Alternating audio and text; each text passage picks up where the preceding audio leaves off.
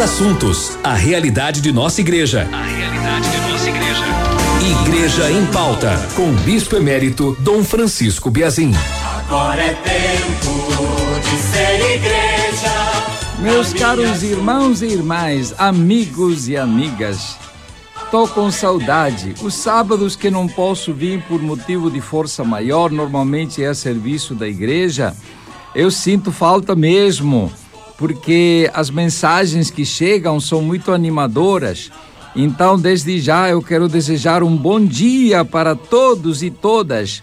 Gravei uma mensagem ao longo da Dutra, porque o carro furou o pneu. Então, a gente tem que parar, não é? Consertar direitinho.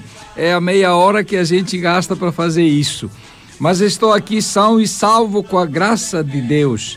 E nós iniciamos, como sempre, o nosso programa Igreja em Pauta com a leitura do Evangelho do dia e um breve comentário.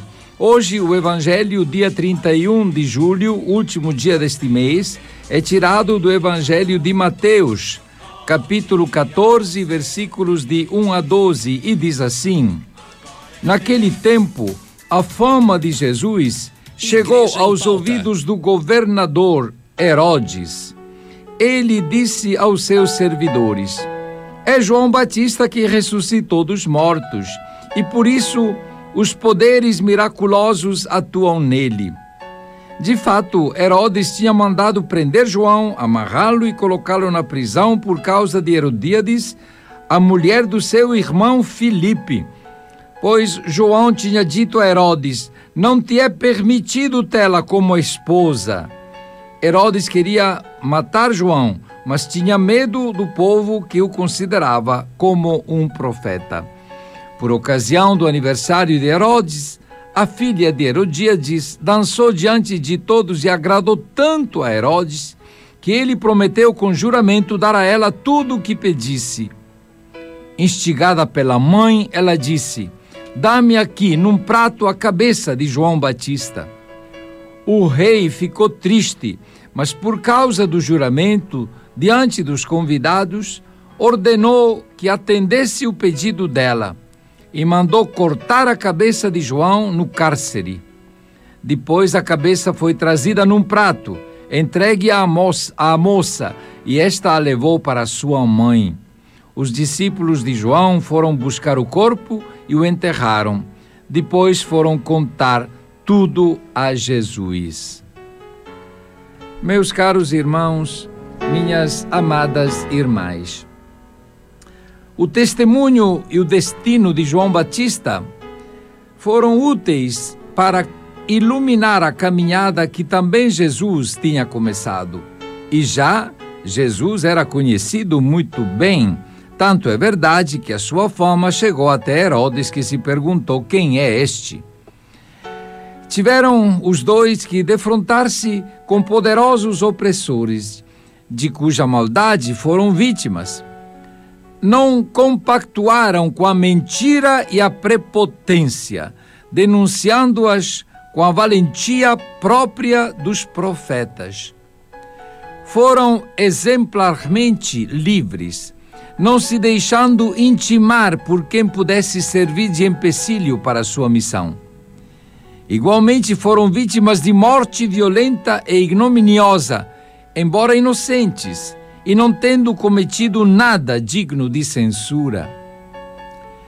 Essas coincidências levavam as pessoas a identificarem Jesus com João Batista ressurgido dentre os mortos.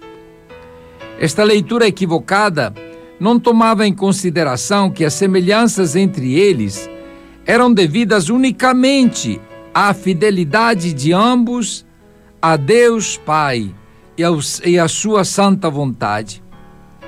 João Batista não se desviou do caminho traçado por Deus, isto é, preparar o povo para acolher o Messias, Jesus.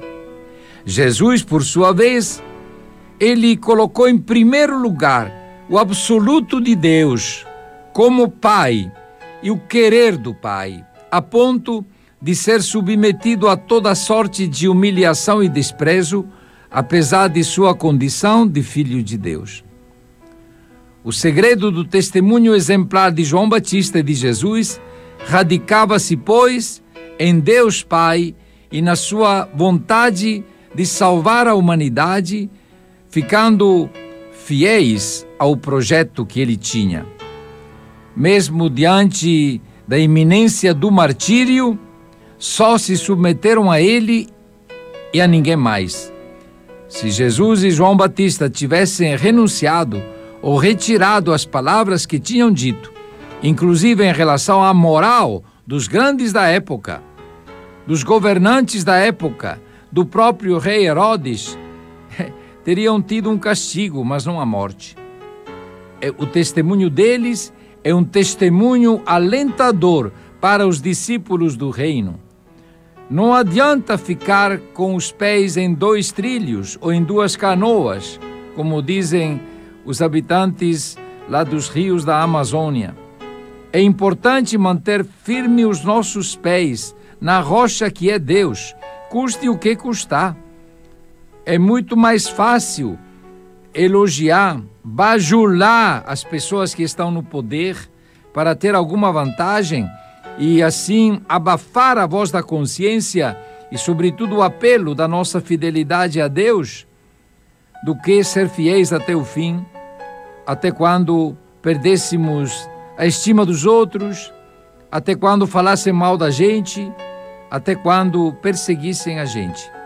O cristão e a igreja que não fossem perseguidas não seriam discípulos de Jesus. Uma das notas características da igreja verdadeira, da igreja que é fiel a Jesus, é a perseguição.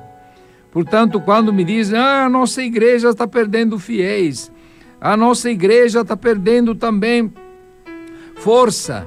A nossa igreja está sendo, está sendo perseguida ou está sendo caluniada.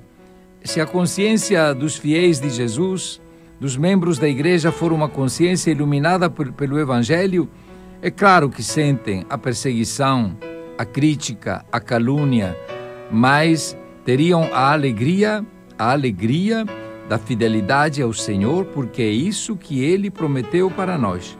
Se perseguiram a mim, vão perseguir também a vocês, disse Jesus. Então, coragem, meus irmãos. Se para sermos fiéis a Jesus e ao seu testemunho, como aquele de João Batista, for necessária a perseguição, ficar no último lugar, ficar esquecido porque a gente é incômodo, não nos é, entristeçamos, não. Estamos no caminho certo, porque a igreja de Jesus é uma igreja que também será, é perseguida pelas pessoas que estão incomodadas pela nossa palavra, que repete a palavra de Jesus, e pelo nosso testemunho de fidelidade. Você ouve Igreja em Pauta, com Dom Francisco Biazin. Você. Muito bem, irmãos e irmãs nós estamos é, neste programa que começou um pouquinho atrasado, mas começou e começou bem, com um canto muito bonito do Padre Zezinho, vocacionados para anunciar. Todo mundo está falando dos Jogos Olímpicos, então é, tem uma notícia bonita. O dia 25, quer dizer, domingo passado, o Papa Francisco é, ele mandou uma mensagem é, rezando pelos organizadores e atletas das Olimpíadas de Tóquio, ao final da oração do Ângelus, é, pedindo que estes jogos sejam um sinal de esperança, um sinal de fraternidade universal, sob a bandeira da sã competição. Francisco rogou a Deus que abençoe os organizadores, os atletas e todos os que colaboram nesta grande festa do esporte que começou oficialmente na sexta-feira, dia 23 de julho. É, durante o seu pontificado, o Papa Francisco enfatizou mais de uma vez a importância do esporte. Por exemplo, em fevereiro de 2021, afirmou que o esporte é um caminho de vida, de maturidade e de santidade. Você pode ter sucesso no esporte, mas nunca se pode avançar sozinho. Sempre em equipe, sempre em equipe. Ou quando não tem equipe, tem o treinador, tem toda uma equipe de suporte. Isso é importante, disse o Papa Francisco ao receber a equipe italiana de futebol. Então, é, que bom que o Papa seja, esteja, seja sensível né, a esta realidade, é, a esta realidade do esporte. E para não sair é, da atividade do Papa Francisco, é bom que todos nós saibamos que é, ele mandou também uma mensagem aos comunicadores cristãos é, aqui no Brasil. O Papa disse que ah, os que participaram do 12º mutirão da comunicação, Muticom, ele escrevendo uma mensagem no dia 26 de julho, portanto, segunda-feira, é, é, disse que eles devem estar na linha de frente na construção de pontes e diálogos. E também, é, é, de fato, ele disse, né? Os cristãos são chamados a ser um sinal de esperança e de solidariedade na sociedade brasileira, tão atingida pela atual pandemia. Inspirados pela fé e com a confiança de que o Senhor ressuscitado acompanha os seus discípulos até o fim dos tempos. É, e, disse, é, disse a eles né, que se dirige a todos os comunicadores para que seja um sinal de esperança e instrumento de unidade. A Multicom é, como já disse, o, mutirão de comunicação. É, o 12 segundo é, aconteceu nos dias de 23 e 24 de julho, com o tema Por uma comunicação integral, o humano nos novos ecossistemas. Portanto, é muito, muito atual esta temática, que foi o motivo pelo qual se encontraram centenas e centenas de comunicadores ligados à Igreja Católica, sobretudo às PASCOM. Este 12 mutirão foi promovido pela Conferência Nacional dos Bispos do Brasil. O Muticom 2021, isto é, deste ano, aconteceu de forma online por causa das restrições impostas como medidas de combate à pandemia da Covid-19. É, segundo, olha, eu tinha lido outra coisa, mas aqui tem, é, estou tenho uma notícia que chegou é, agora, dizendo que, segundo os organizadores, participaram no Brasil online mais de 5 mil pessoas. Isso quer dizer que temos na Igreja Católica 5 mil comunicadores. Que bonito, não é? E, e foi, foram vários é, palestrantes, né, todos especialistas na, no mundo da comunicação.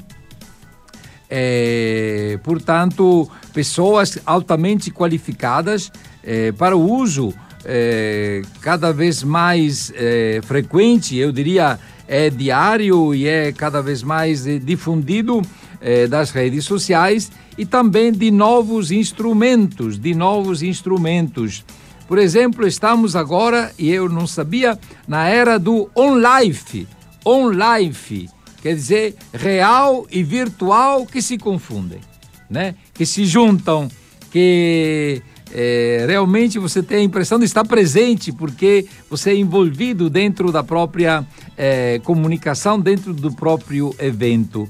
Rezemos para que a comunicação, de acordo com aquilo que escreveu o Papa Francisco aos comunicadores aqui no Brasil, realmente possa nos ajudar a manter viva a esperança e a construir a paz.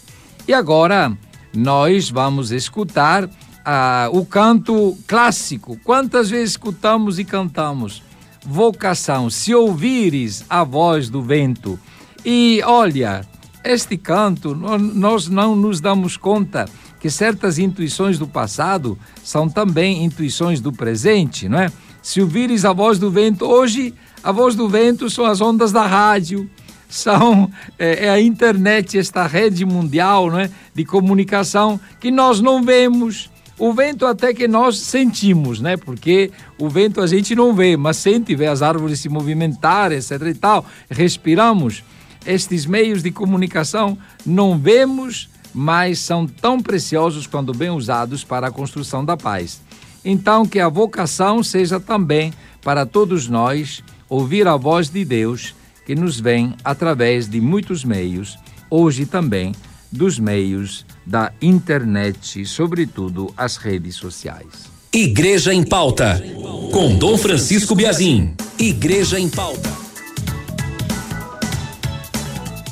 Amanhã inicia o mês de agosto, que é também mês vocacional.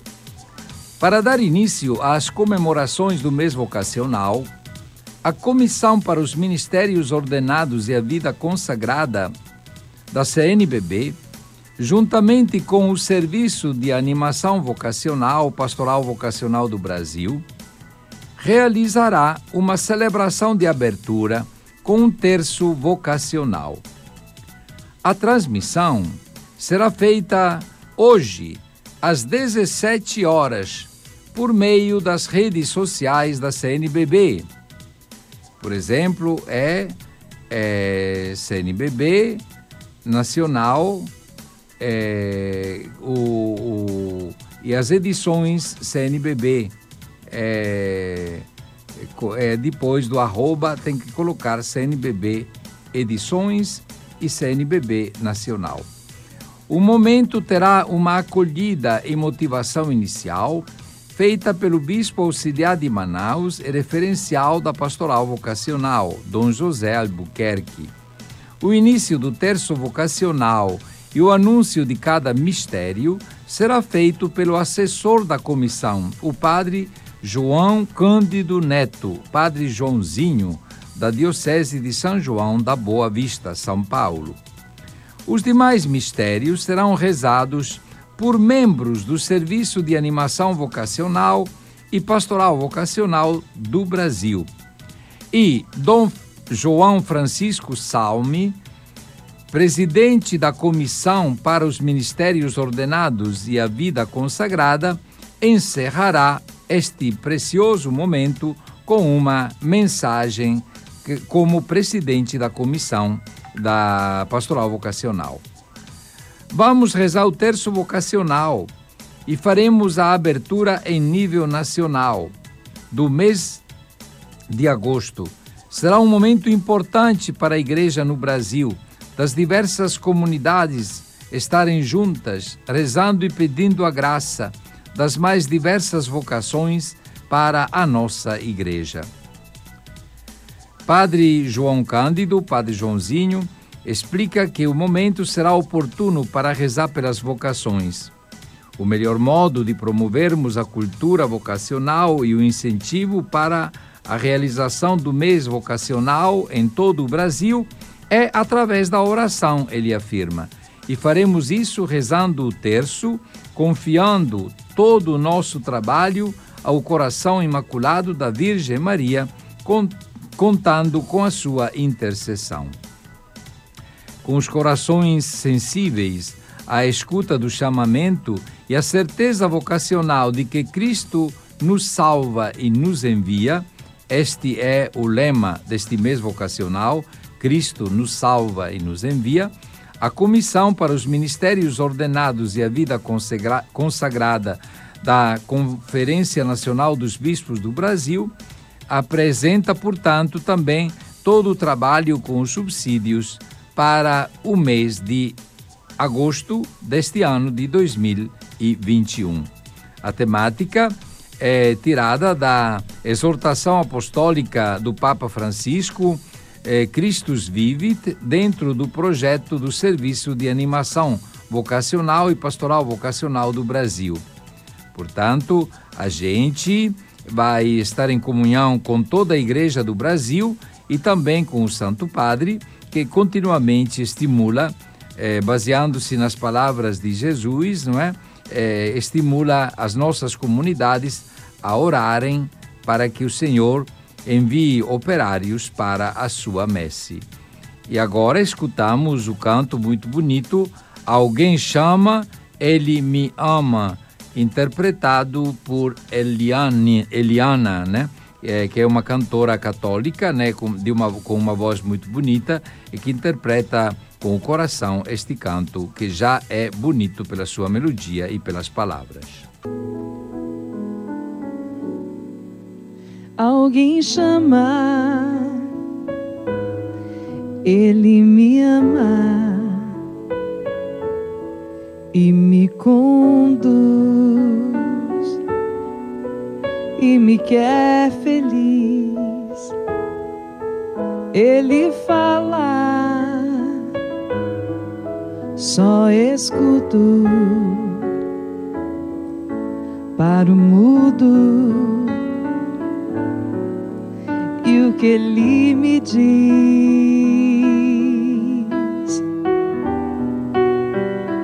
Vem me seguir, que eu caminho junto com você ao fim. Depois da caminhada, você é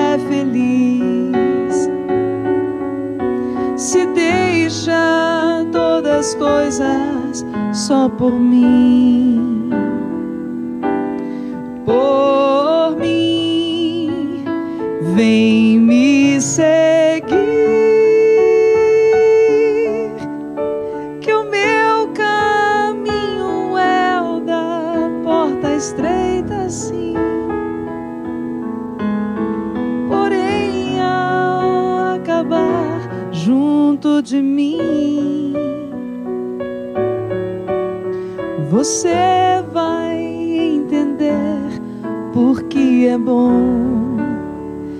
Bom servir.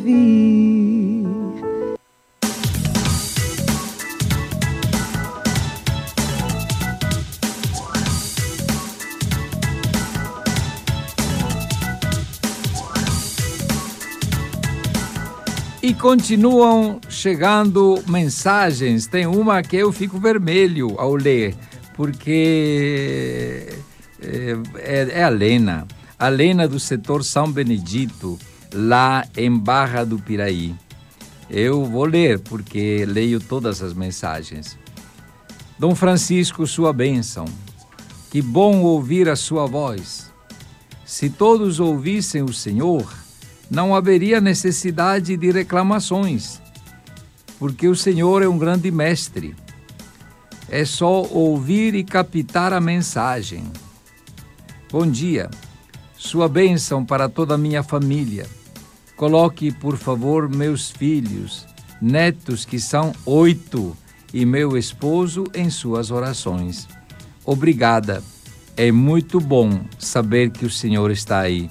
Obrigado, Lena. Eu fico meio confuso quando leio esta, estas mensagens que são cheias de carinho para com a minha pessoa.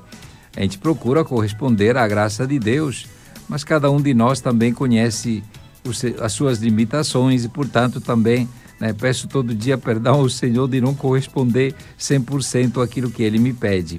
Mas estamos todos neste mesmo caminho, não é? De ouvir praticar o Evangelho, vivê-lo na vida da gente e anunciá-lo de duas formas: com as palavras e, antes das palavras, com no, o, no, o testemunho da nossa vida. Também Isabel, da comunidade Santa Maria do Povo. Bom dia, Dom Francisco, sua bênção. Quando o Senhor não vem, ficamos tão tristes. Um abraço para o Senhor. Eu também fico um pouco triste, mas acreditem, que quando a gente não vem é porque a gente está a serviço. E, e também, neste mês de julho, eu posso dizer para vocês, eu preguei dois retiros. Um para a, a, a, umas freiras, umas religiosas em Guarulhos, em São Paulo, e a semana passada também para os padres da Diocese de Campos. Então vão duas semanas aí. E, e também não dá para preparar muitas coisas, gravar, porque a gente, durante o retiro, está sempre em atividade, em atividades religiosas, de cunho espiritual, de formação, não é? E, portanto, a gente é muito, assim, ocupado, muito sugado até, né, pelas pessoas que estão lá e que convidaram a gente para prestar este serviço à sua congregação ou ao clero da sua diocese. Mas le lembro sempre de vocês. Eu quero mais uma vez dizer que esta noite, na Santa Missa, eu quero colocar a vocês as suas intenções e que Deus abençoe a todos nós. E agora prosseguimos na nossa caminhada, é, lembrando de uma coisa muito bonita que aconteceu em 2019. Em 2019, diante do multiplicar-se de tantas expressões da renovação carismática católica no mundo inteiro, o Papa Francisco quis, vamos dizer assim, uma palavra que, que todo mundo entende, mas que vou explicar, quis botar um pouco de ordem, no sentido que é, também neste é, processo, não é? de escuta da presença e da atuação do Espírito dentro da igreja e na vida das pessoas, pode haver protagonismos pessoais, pode haver também, quem sabe, algum desentendimento ou, queira Deus que não, até alguma concorrência. Então, o Papa Francisco disse na a presença do Espírito na igreja é uma presença indispensável, preciosíssima. Nós estamos vivendo quase que na era do Espírito porque o Espírito se torna presente de muitas maneiras.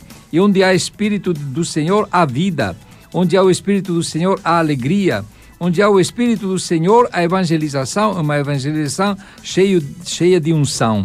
Mas o Papa disse: ninguém tem o monopólio do Espírito Santo. Ele usou esta expressão: ninguém tem o monopólio do Espírito Santo.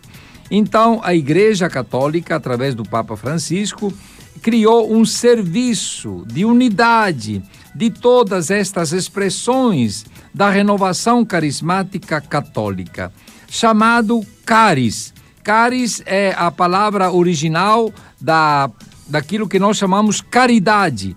E a caridade é o amor próprio do Espírito de Deus, caritas, caris. Então, ele criou este serviço para que todas as expressões da presença do Espírito e da renovação do Espírito na igreja tenham como que um grande guarda-chuva e ninguém se ache melhor do que os outros ou né, pretendendo monopolizar a ação do Espírito Santo. Pois não.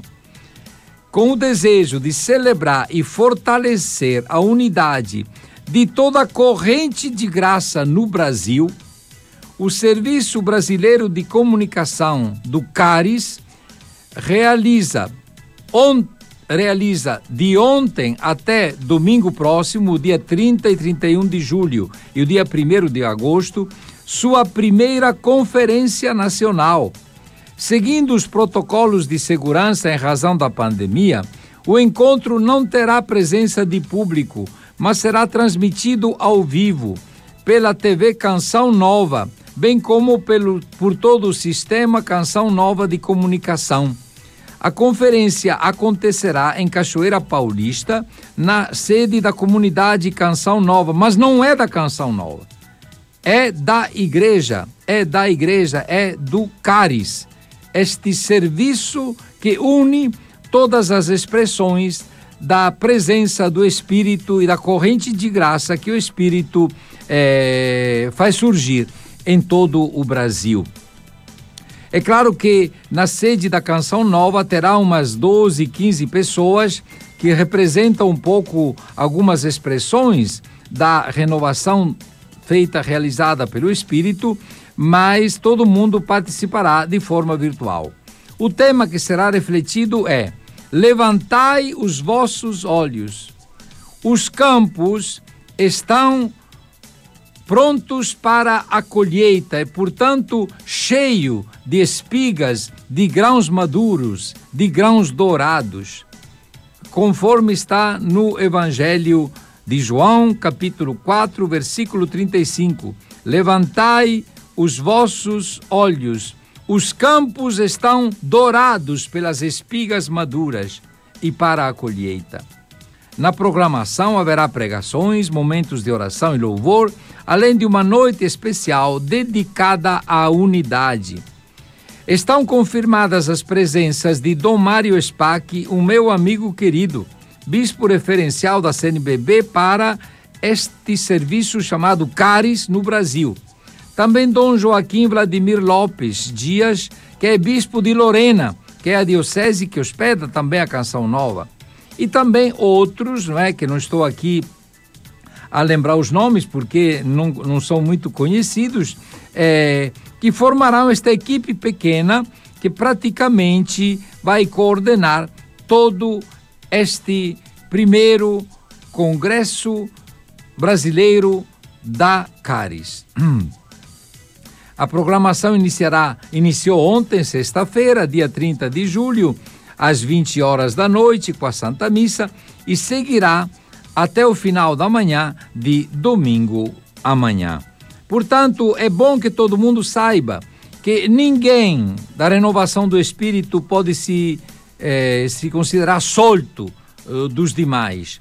Que ninguém é a expressão que monopoliza o Espírito Santo de Deus, mas que é na comunhão com a igreja que todas as expressões da renovação do espírito encontram a sua base, o seu chão e a sua força. Isolar-se é já cortar as asas do espírito. Né? É, o espírito é, não favorece nem egoísmo, nem protagonismo pessoal. O espírito não se deixa amarrar por ninguém. Ele é como o vento que sopra. A gente sente, a gente repara, mas ninguém sabe de onde vem e para onde vai. Diz sempre o Evangelho de João, no capítulo 4. Que o Senhor ajude também a todas as expressões eh, da renovação que o Espírito produz na igreja a encontrar unidade e na comunhão expressar a riqueza e a fecundidade do Espírito do Senhor. E nós eh, vamos agora escutar uma canção é, que como título tem Há Amor em Mim. Igreja em Pauta, com Dom Francisco Biazin. Igreja em Pauta.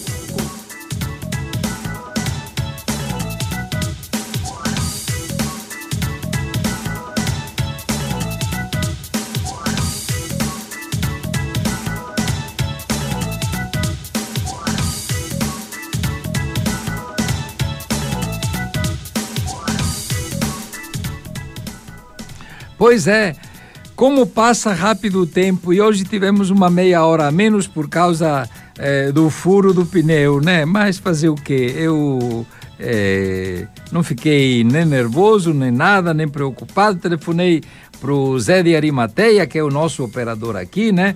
E ele prontamente atendeu e, enfim, né, mandou até uma mensagem que eu gravei na Dutra. Acho que se escuta também a passagem do, do da, dos carros, dos caminhões, porque estava parado. Bom, nós terminamos lembrando que amanhã é o Dia do Padre. Amanhã é o primeiro domingo de agosto. De per si, o Dia do Padre é o dia 4 de agosto porque é a festa do é, Santo Cura de Ars, o padroeiro de todos os padres. Normalmente, porém, nas comunidades, a celebração do Dia do Padre é no primeiro domingo, que é aquele mais próximo do dia 4. Eu queria mandar uma mensagem de apoio, de carinho para todos os padres da nossa diocese, porque é, neste tempo de pandemia eu vi que todos eles se doaram e também foram muito criativos para encontrar é, um jeito de se comunicar, cada um na sua paróquia, sobretudo através das redes sociais e não só. É, por exemplo, nas grandes festividades do ano passado e deste ano também, Páscoa, Corpus Christi, Pentecostes, né? Fizeram procissões em cima do carro. Na festa de Corpus Christi, o Santíssimo Sacramento no ostensório passou praticamente em muitas ruas de cada paróquia, despertando nos fiéis um grande amor a Jesus na Eucaristia. É, na Itapuca, onde eu moro, né, junto com o padre Maurício e o padre Luiz Cláudio, eles voltaram para casa, que eram quase duas horas da tarde, queimados de sol, porque era um dia ensolarado, porque o povo queria. É, eu achei muito bonito isso, né? Encontrar modos novos para a igreja é, continuar a evangelizar, a celebrar, a estar presente na vida de muitas pessoas. Também vejo muitos padres que realmente, embora tenha o perigo da pandemia, é, visitam de alguma forma os doentes, não é? Marcam uma certa presença. Eu mesmo, nestes dias, fui no hospital e dei a unção com algodão sem tocar na pessoa a dois doentes. E isso é, dá uma, um grande consolo ao próprio doente e, sobretudo, à família. É, senti muito que uma que a qual dei a unção dos enfermos é, já tinha um aneurisma na cabeça. É, no dia depois, ela faleceu devido a uma grave complicação, uma parada cardíaca, né? Não foi a unção dos enfermos que fez isso, não, viu? Não pense que eu quero que as pessoas morram. Eu quero que vivam. Né? Eu quero que vivam, porque o povo acha que é por causa da unção dos enfermos. Não, ela voou logo para o paraíso e teria falecido do mesmo jeito, porque são complicações devidas à própria doença. Eu quero lembrar que os padres também enfrentam nestes tempos é, muitas críticas é, dentro e fora da paróquia devido ao fato de obedecer às normas que do distanciamento, não é, é da, da, da, da, do impedimento de, é, com, de aglomerar as pessoas, muitas pessoas no mesmo lugar, do fato também que às vezes tem que fazer algumas escolhas para a administração dos sacramentos, sobretudo batizados, né? Que querem batizar criança, está certo, é bonito, porém não dá para fazer tudo de uma vez, porque porque quando tem o batizado, não é só a criança com os pais, é pais, padrinhos, família que vai, então 12 batizados enche uma igreja. Então precisamos fazer é, assim, conforme manda a legislação vigente. Então que os padres tenham a consolação do Espírito Santo, que os padres tenham a confirmação da sua unção, sendo verdadeiros pastores eh, do rebanho que o Senhor lhe confiou, eh, entregando a sua vida e doando-se eh, sem medida para que o povo possa ter as fontes da sal, aurir as fontes da salvação. Que cada padre sinta também a alegria de ser semelhante a Jesus, não somente como pastor, mas também como aquele que na cruz ofereceu a sua vida. Portanto, ser padre não é, é andar para a glória, é andar para o serviço, como Jesus fez na última ceia, lavando os pés dos seus discípulos.